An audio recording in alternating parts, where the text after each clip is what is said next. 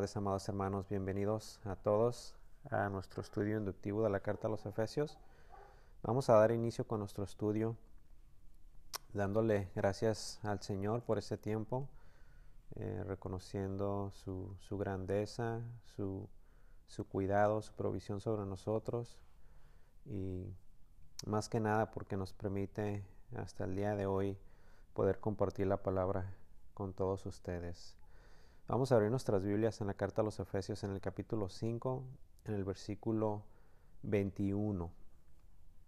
Vamos a leer hasta el versículo 24 y dice así la palabra de Dios. Someteos unos a otros en el temor de Dios. Las casadas estén sujetas a sus propios maridos como al Señor, porque el marido es cabeza de la mujer así como Cristo es cabeza de la iglesia, la cual es su cuerpo, y Él es su Salvador. Así que, como la iglesia está sujeta a Cristo, así también las casadas lo estén a sus maridos en todo. Oremos. Gracias Señor por este tiempo. Gracias Señor por la belleza de tu palabra. Pedimos Señor que que hoy te presentes y, y nos hagas entender, Señor, lo que tu palabra nos ha revelado. Que tu Espíritu Santo pueda iluminar nuestras mentes y nuestros corazones para así poder caminar de la manera como tú quieres. Somos tu iglesia, tú eres nuestro Señor, queremos obedecerte. Esto oramos en el nombre de Cristo Jesús. Amén.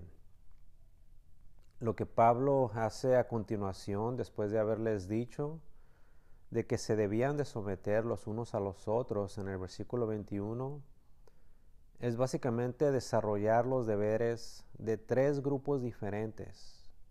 Vemos que Pablo desarrolla las responsabilidades específicas de los siguientes grupos.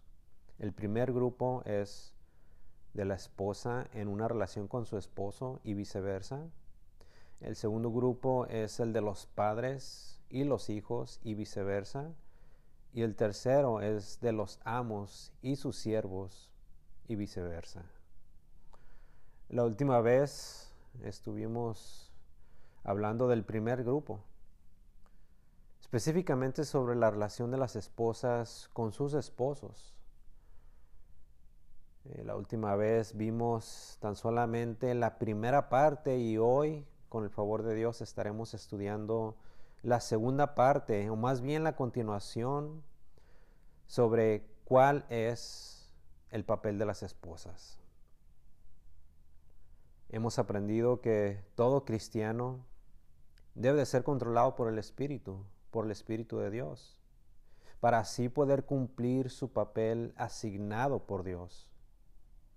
Y en este caso vemos que las mujeres necesitan someterse a sus maridos.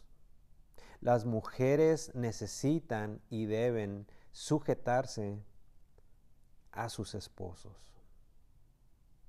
Y aunque para los estándares del mundo hoy en día esto podría sonar un poco injusto o hasta discriminatorio, lo cierto es que este es el diseño de Dios para nosotros. Recordemos que a los creyentes no nos rigen los rudimentos de este mundo. Nosotros caminamos de acuerdo a las escrituras. Nosotros caminamos por ese sendero que Dios ha trazado para cada uno de nosotros. Nosotros no miramos la manera como el mundo camina, ni como hace las cosas. Nosotros hacemos exactamente como Dios lo ha establecido por medio de su palabra. Y es por eso que afirmamos que la palabra de Dios, la Biblia, es nuestra regla o nuestra norma de fe y de conducta. Y nada más, no existe nada más. Lo que sí vamos a volver a aclarar sobre este tema es que ni en este pasaje, ni en ninguna otra parte de las escrituras, sea en el Antiguo Testamento o en el Nuevo Testamento, no se enseña que la mujer es inferior al hombre. No. De hecho, se nos enseña todo lo contrario. Se nos dice que los dos, el hombre y la mujer, son igualitos delante de Dios.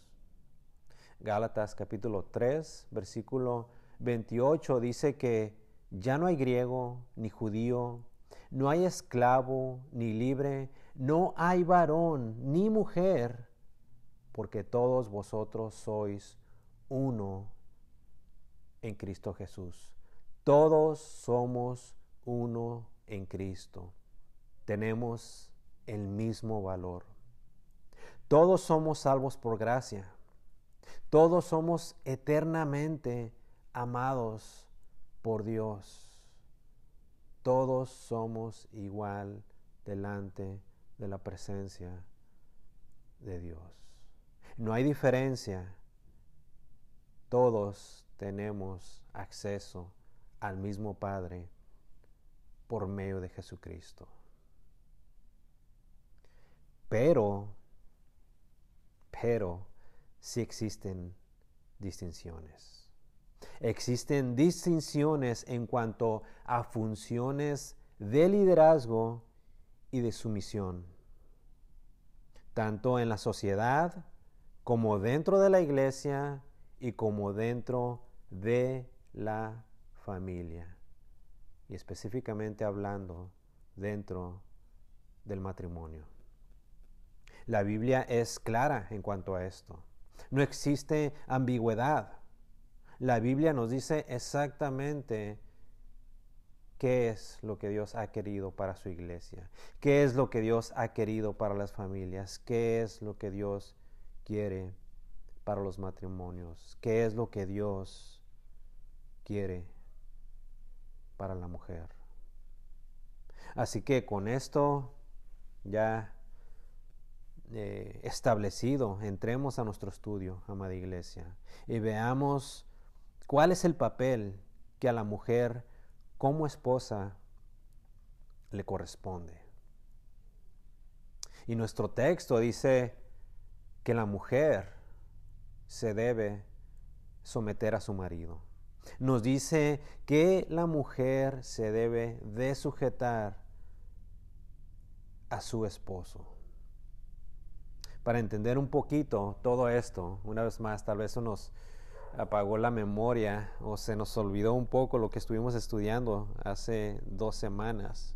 Recordemos rápidamente el significado de esta palabra clave, someteos.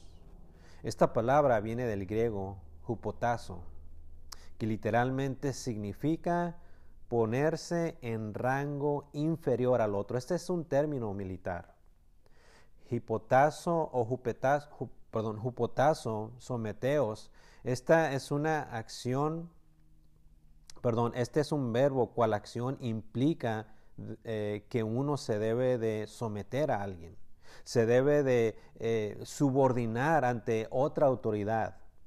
En este caso vemos que Pablo la utiliza para las mujeres, para las esposas ellas se deben de someter a sus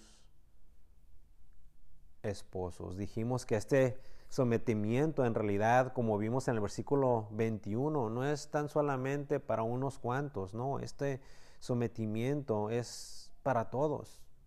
No solamente va hacia un sentido, sino que va de hecho eh, hacia varios lados va hacia todos lados. Es un sometimiento mutuo en, donde todos básicamente, y utilizando y viendo cómo Pablo lo utiliza, siendo un término militar, es un sometimiento mutuo en donde todos, todos los creyentes son inferiores a los demás.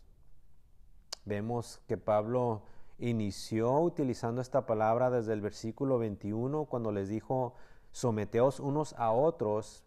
Y luego específicamente se los dice ahora a las mujeres. Y una vez más les dice en el versículo 22, someteos a sus propios maridos. En este solo versículo, en el versículo 22, aprendimos dos principios. Principio número uno es que vemos que en este versículo, eh, este aplica a toda mujer que está casada, a toda mujer que está casada legalmente con un hombre, sin importar su apariencia, su edad, su estatus social. El único requisito es que esté casada con un hombre. Ahora, si lo está, entonces automáticamente este versículo, el versículo 22, aplica a ella. Ese fue el principio número uno. El número dos, en este versículo no quiere decir que la mujer se somete a todos los hombres, no.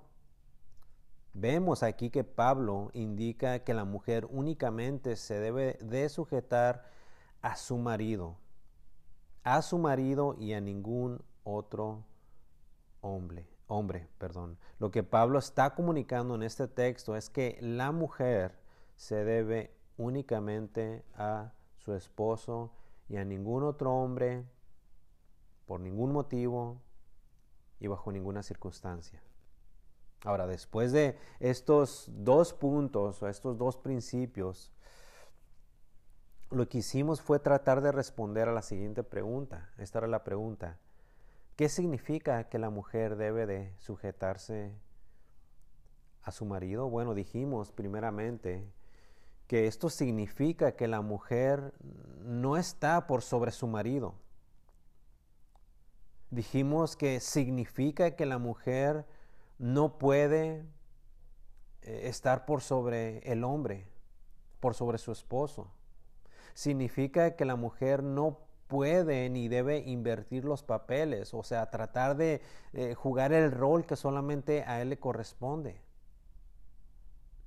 Eh, significa que la mujer no puede tomar el control eh, sobre todos los asuntos que tienen que ver con la familia. Ahora, esto no quiere decir que ella puede aportar o sugerir, no, no, no lo que estamos diciendo o tratando de enseñar, lo que estamos tratando de decir, o más bien lo que dice Pablo, es que eh, la mujer se somete a su marido. Esto quiere decir que la mujer no debe de tratar de gobernar por, por sobre su esposo. Significa que la mujer como esposa nunca debe de tratar de usurpar el papel que solamente al hombre como esposo le corresponde. En pocas palabras, no es la mujer la que lleva los pantalones en casa. La responsabilidad siempre debe de reposar completamente sobre el hombre. Pero tengamos cuidado con esto, porque esto no significa, y ya vamos a hablar más adelante para el próximo estudio sobre los varones, no significa que el esposo puede hacer lo que le venga en gana o lo que se le antoje con su esposa. El esposo no debe eh, en ningún momento agraviar ni maltratar a su esposa. Él no puede insultarla, no puede humillarla, no. ¿Por qué? Porque es su esposa. Él la debe de amar así como Cristo ha amado a su iglesia en Colosenses capítulo 3, versículo 19, Pablo les da un mandato a los maridos y les dice, maridos, amar a vuestras mujeres y no seáis ásperos con ellas. O sea, el hombre debe siempre cuidar, amar y proteger a su mujer. Cuando la Biblia habla de que la mujer se debe de sujetar a su marido significa, en resumen, que ella lo va a respetar. Miren lo que dice eh, el, el, capítulo 5 de Efesios en el versículo 33, ya al final. Les dice, bueno, les dice el versículo 33, por lo demás, cada uno de vosotros ame también a su mujer como a sí mismo, les dice a los maridos y luego lo que les dice a las mujeres, mire. Dice, y la mujer respete, respete a su marido. Si las mujeres pudieran cumplir únicamente este solo mandamiento, pienso sinceramente que se acabarían todos los problemas. Pero no es tan fácil. No es fácil, pero al mismo tiempo sí es algo por lo cual deberían todas las mujeres buscar y luchar todos los días de su vida. Ahora recordemos que el sujetarse o someterse al marido no es algo malo, ni inconveniente, ni mucho menos anticuado. Eh, sujetarse no es un concepto que en realidad ah, ha sido inventado por el hombre. Y aunque puede ser malo para muchos, o muchas más bien, nosotros tenemos que reconocer que esto es lo que Dios ha establecido para la mujer, para mantener el orden. Dios es un Dios perfecto. Dios, como vemos y conocemos por las escrituras, es un Dios de orden. Y Él en el matrimonio quiere que se mantenga el orden. En donde no hay orden, hay, desorden. En donde no hay orden, hay confusión, caos y muchas veces tragedia. Y es por eso que existen muchos matrimonios disfuncionales. Básicamente matrimonios que no funcionan bien porque no han comprendido, no han comenzado por cada quien, tanto el hombre como la mujer, cumplir con el papel dado por Dios a sus vidas. Dijimos también en nuestro último estudio que no hay excepciones en cuanto a la sumisión de la mujer a su marido, ella se debe de someter a su marido en todo. Y esto lo vamos a ver más adelante, pero miren rápidamente lo que dice el, versículo 24. Dice, así también las casadas lo estén a sus maridos en todo. Hicimos la aclaración, dijimos que la única ocasión en que la mujer no se somete a su marido es cuando éste le incita a su mujer a ir y pecar en contra del Dios que ella le sirve. Ahí dijimos que aplicaría exactamente lo que dice en Hechos capítulo 25, en donde Pedro y los apóstoles dicen, es necesario obedecer a Dios antes que a los hombres. Pero si no es así, si este no es el caso, si su marido, incluso si su marido es tal vez alguien con un mal carácter, alguien que tal vez es injusto, usted, querida hermana, usted debe de someterse a su esposo en Tito capítulo 2, versículo 5 dice, llama a las mujeres a ser prudentes, castas, cuidadosas de su casa, buenas, sujetas a sus maridos. ¿Para qué? Para que la palabra de Dios no sea blasfemada. Y ahorita en unos momentos vamos a explicar esto, pero antes vamos a continuar con nuestro estudio que continúa en el versículo 23. Efesios capítulo 5, versículo 23. Porque el marido es cabeza de la mujer, así como Cristo es cabeza de la iglesia, la cual es su cuerpo y Él es su Salvador. la mujer no se somete a su marido simplemente porque lo enseñamos así en la iglesia. La mujer se somete a su marido por un motivo que no tiene nada que ver ni con la cultura, ni con la sociedad, ni el país en donde vive. La razón por la que la mujer se somete a su marido es porque esto ha sido impuesto por Dios como un diseño divino. Y ese diseño es el siguiente. Mire el versículo 23. El marido es cabeza de la mujer. Número uno y número dos dice que Cristo es cabeza de la iglesia. ¿Qué quiere decir esto? Bueno, básicamente quiere decir que el esposo refleja la autoridad en su matrimonio, en su familia, así como Cristo tiene la autoridad sobre su iglesia.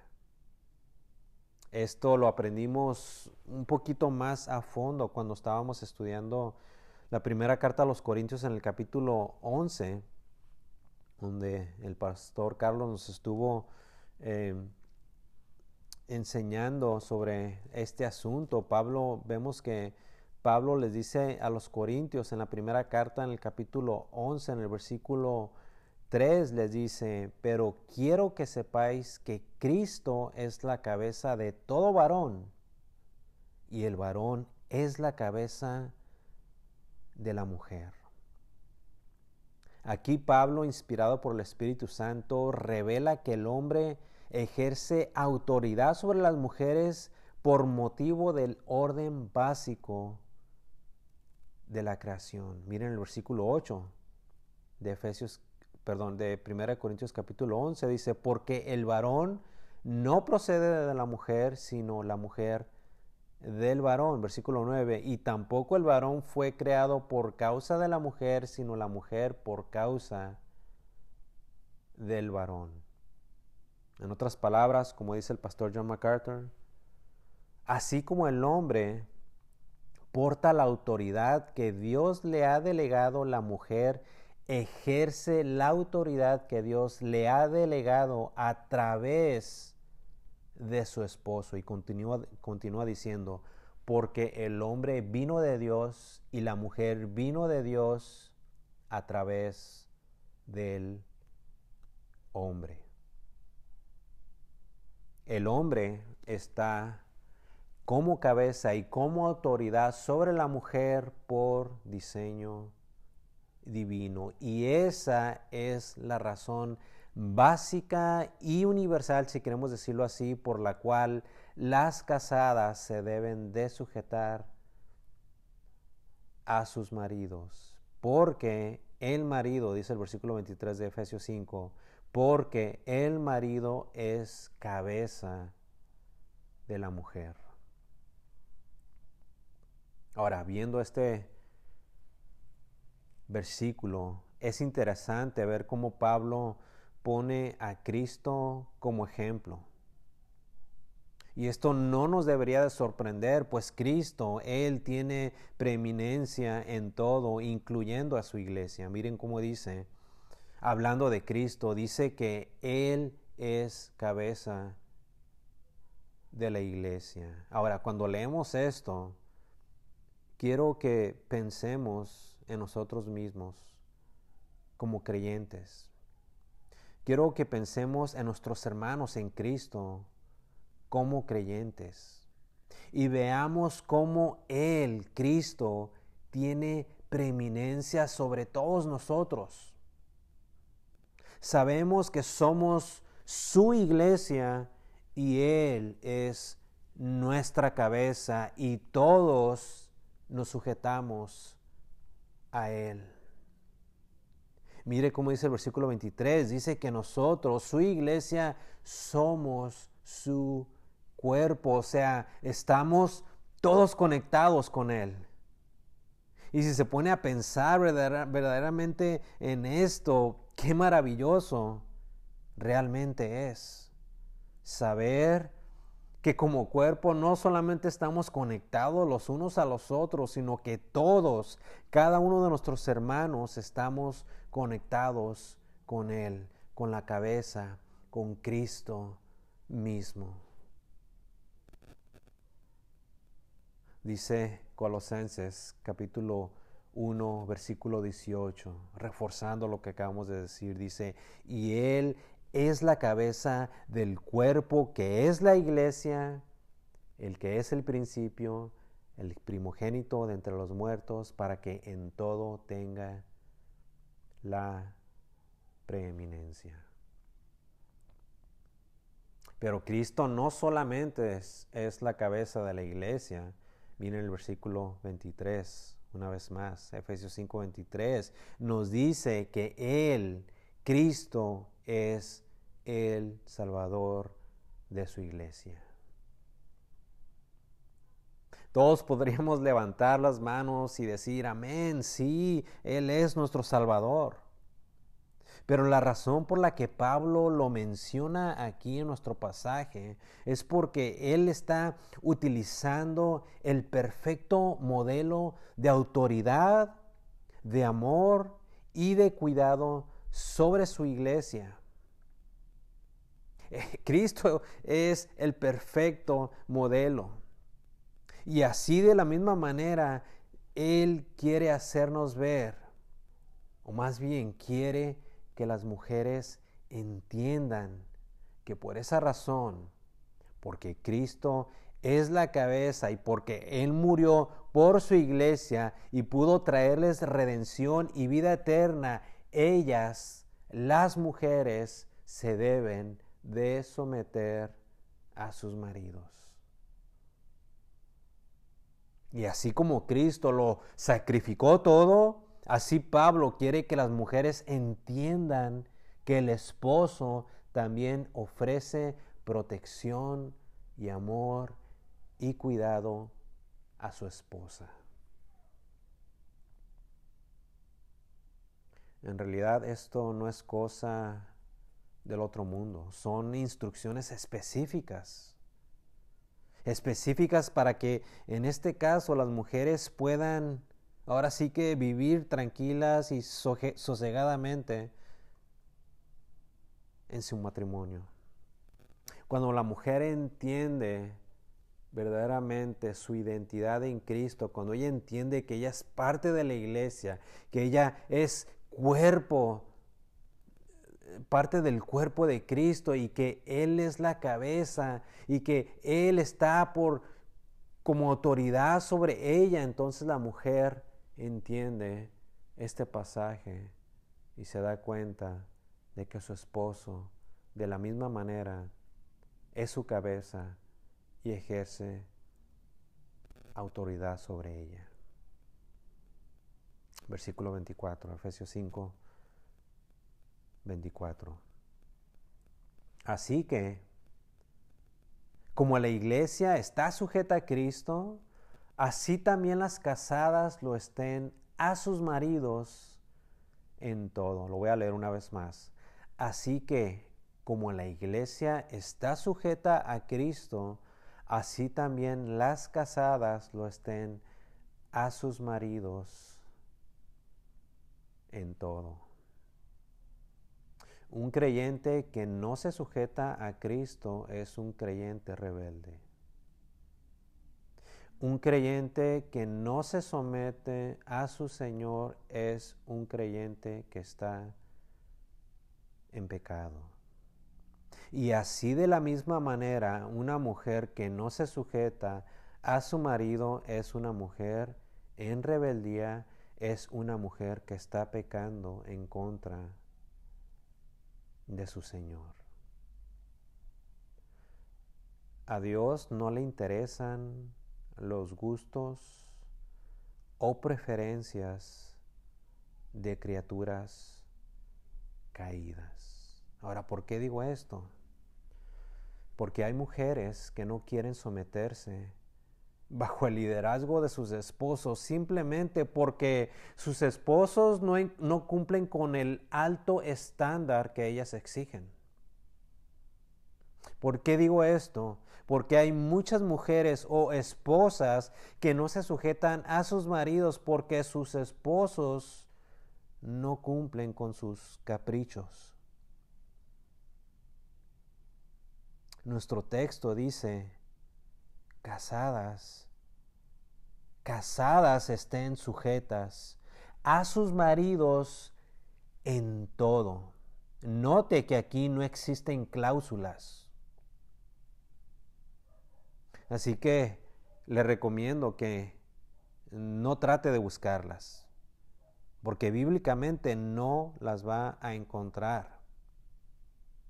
Y yo entiendo que sí, siempre habrán motivos y razones y muchas quejas por las cuales las mujeres no van a quererse someter a sus maridos, pero estas son tan solamente excusas para no obedecer a lo ya establecido por Dios. Y por lo tanto, si su marido es bien sangrón, o si su marido no le pide las cosas por favor, o si su marido le exige mucho, amadas hermanas, una mujer fiel a Cristo y al Evangelio se somete a su marido. Una mujer que verdaderamente está caminando en el Espíritu. Una mujer que verdaderamente está, eh, tiene el Espíritu sumiso, así como sus demás hermanos y hermanas espirituales, va a poder someterse sin ningún problema a su esposo. Y yo sé, tal vez, posiblemente lo que está pasando por su cabeza. Y tal vez tenga razón. Yo, como pastor de esta iglesia, no, no conozco a su marido. Pero déjeme hacerle una pregunta solamente para que pueda meditar un poco sobre lo que estamos tratando de enseñar. ¿Ustedes creen que Abraham era un hombre perfecto? Por supuesto que no. Abraham tenía muchos errores. Abraham era un hombre pecador. Entendemos por las escrituras que Abraham era un mentiroso. Es más, por estándares del mismo, eh, del propio mundo secular, Abraham deshonró a su propia esposa. Abraham mintió en más de una, de una ocasión solamente por salvar su propia vida. Si no hubiese sido por la misericordia de Dios, esta familia hubiese tenido otro desenlace. Si no hubiese sido por Dios y por la negligencia de Abraham, quién sabe dónde hubiese terminado Sara, su esposa. Pero Sara, su esposa, no solamente amaba a su esposo Abraham, Sara lo respetaba y lo honraba. Tanto así, tanto así que ella le obedecía en todo. Y no solo eso, sino que Sara, aparte, miraba a Abraham y le llamaba Señor. Una expresión de aquellos tiempos, de aquellos lugares en donde, en donde al pronunciarlo se demostraba respeto y sumisión. Dice la primera carta de Pedro en el capítulo 3, en el versículo 5, porque así también, también se ataviaban en otro tiempo aquellas santas mujeres que esperaban en Dios, estando sujetas a sus maridos, como Sara obedecía a Abraham llamándole Señor. Ella, Sara, se dice que es la madre simbólica de las sumisas. Y yo sé que tal vez muchas cosas están pasando por su mente aún todavía después de haber escuchado todo esto, amada hermana, y le entiendo.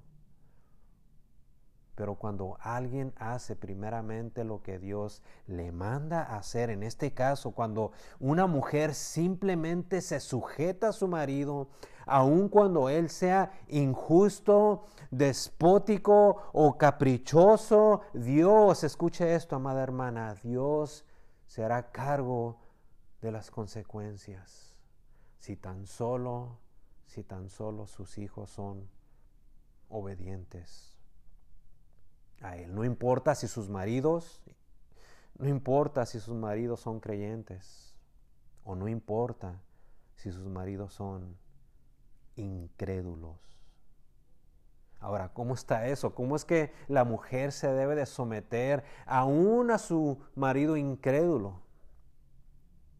Bueno, la, por la razón de que, de que así es como lo indica el Señor con su palabra. Las mujeres se deben a sus esposos aun cuando ellos no vivan en este mundo justamente y piadosamente. En todo caso, en todo caso, la mujer, escucha esto, amada iglesia, amada iglesia la mujer es el perfecto ejemplo para que ellos, los maridos, puedan ver a través de ellas a Cristo.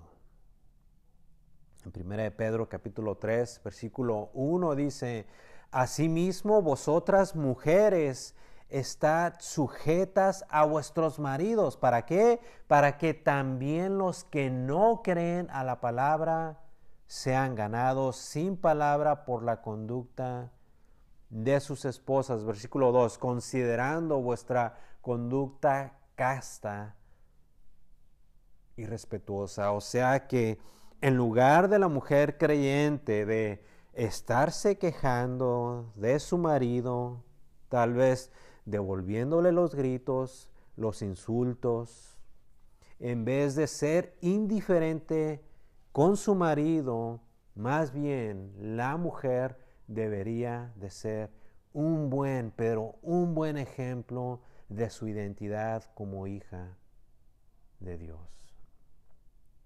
Dice MacArthur que la mujer debería simplemente darle un buen ejemplo a su marido de vida piadosa, mostrándole el poder y la belleza del Evangelio por medio del efecto que éste ha tenido en su propia vida. Pero muchas veces esto no sucede. Muchas veces esto no es posible porque muchas mujeres, muchas mujeres creyentes se han olvidado de vivir ellas mismas el Evangelio. Se les ha olvidado los componentes piadosos de este mensaje que un día a ellas, por gracia, les salvó. Dice MacArthur una vez más, la humildad, el amor, la pureza moral, la amabilidad y el respeto son los medios más poderosos que una mujer tiene disponibles con el fin de ganar su esposo para el Señor. No son los gritos, no son las burlas, no, es el menosprecio, porque tal vez ellos sean incrédulos, no. Es básicamente decorando su vida con los adornos del Evangelio. Cuando una mujer puede hacer tan solamente esto, entonces Dios en su gracia puede salvar también a sus maridos. Si tan solamente, si tan solamente las mujeres creyentes viven el Evangelio. Dice 1 Pedro capítulo 3 una vez más. Asimismo, Vosotras, mujeres, estad sujetas a vuestros maridos para que también los que no creen a la palabra sean ganados sin palabra, o sea, sin predicar con palabras el Evangelio, utilizando la conducta de sus esposas. O sea, esto quiere decir que las mujeres casadas deben de siempre ser un bello ejemplo del Evangelio. Un bello ejemplo. Es por esa razón que Pablo le dice a Tito sobre las mujeres grandes en Tito capítulo 2, versículo 3. Las ancianas, asimismo, sean reverentes en su porte, no calumniadoras, no esclavas del vino, maestras del bien, versículo 4, que enseñen a las mujeres jóvenes a amar a sus maridos y a sus hijos, versículo, versículo 5, a ser prudentes, castas, cuidadosas de su casa, buenas, sujetas. Aquí vemos el, verbo eh, en, griego otra vez, jupotazo, sujetas a sus maridos para que la palabra de Dios no sea blasfemada. Las mujeres tienen un mandato por parte de Dios y el no obedecer este solo mandato es deshonrar a Dios y su palabra. Oramos para que Dios haga de nuestras hermanas casadas un gran ejemplo del Evangelio de Cristo, nuestro Señor. Oremos. Padre, gracias te damos por esta tarde. Gracias, Señor, por tus hijos. Gracias, Señor, por tu iglesia. Gracias, Señor, por las mujeres de, de nuestra congregación que están casadas. Gracias, Señor, porque tú has estado trabajando en sus vidas. Gracias, Señor, porque tu evangelio, Señor, las ha transformado.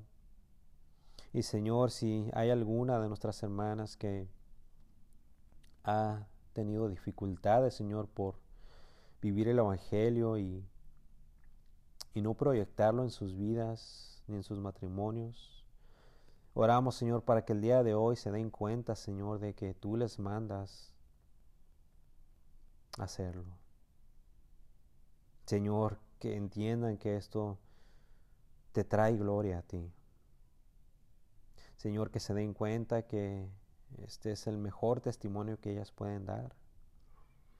El vivir de acuerdo a tu palabra, el sujetarse a sus maridos conforme tú lo has estipulado. Bendice a nuestras hermanas, Señor. Bendice también a los esposos, Señor. Eh, prepara los corazones, Señor, porque este será el tema que viene para la próxima semana, Señor pedimos que estés con nosotros, Señor, en el nombre de Cristo Jesús. Amén. Les mando un fuerte abrazo a cada uno de ustedes, hermanos. Bendiciones.